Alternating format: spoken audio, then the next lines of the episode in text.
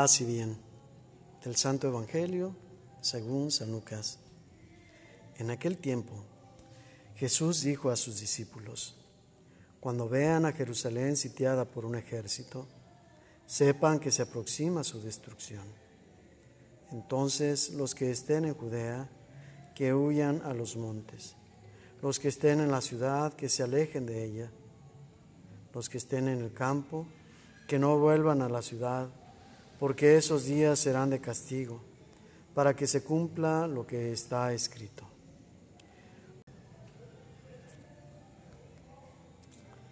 Pobres de las que estén embarazadas y de las que estén criando en aquellos días, porque vendrá una gran calamidad sobre el país y el castigo de Dios se descargará contra este pueblo. Caerán al filo de la espada, serán llevados cautivos a todas las naciones. Y Jerusalén será pisoteada por los paganos hasta que se cumpla el paso que Dios les ha señalado.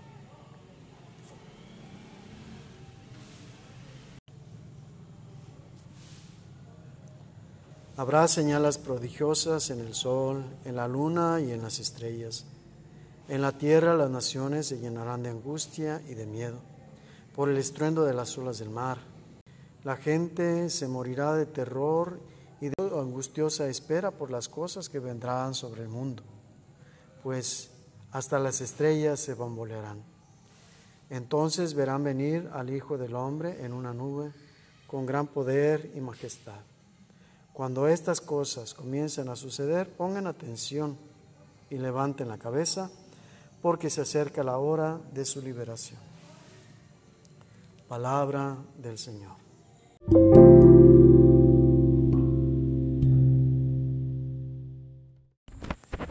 Pues se acerca su liberación.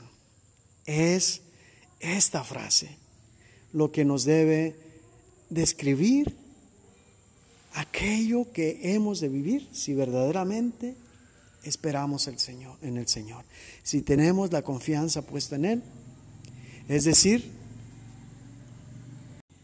si vivimos no como Él nos ha mandado, sino como Él nos ha enseñado, entonces no hay de qué temer. Este pasaje crea un ambiente de angustia y de terror por las cosas que se dice que van a suceder.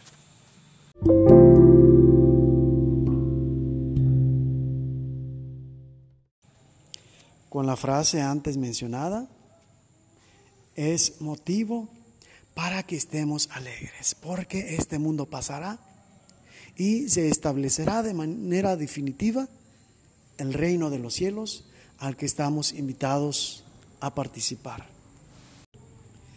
Y es que es natural que sucedan estas cosas como consecuencia de nuestra falta de responsabilidad con aquel encargo que nos hizo Dios cuando creó todas las cosas.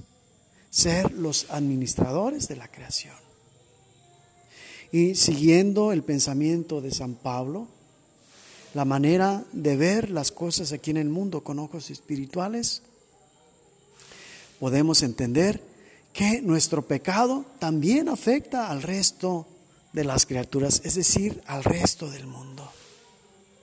Y si el pecado al final de cuentas termina por colapsar este mundo, serán las consecuencias del pecado los que hagan que sucedan estos signos.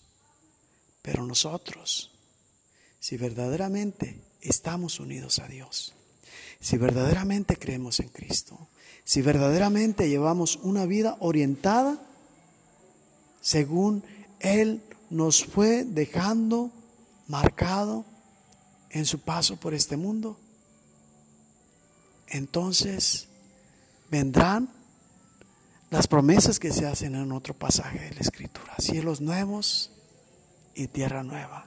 Eso es motivo de alegría si tenemos alguna situación que no encaje en esto que debemos vivir para participar de esta alegría eterna, empecemos desde ahora a cambiarlas y a pedir al Señor que nos dé la fuerza para poder actuar conforme Él nos enseñó, conforme Él espera de nosotros, conforme Él nos motiva a vivir.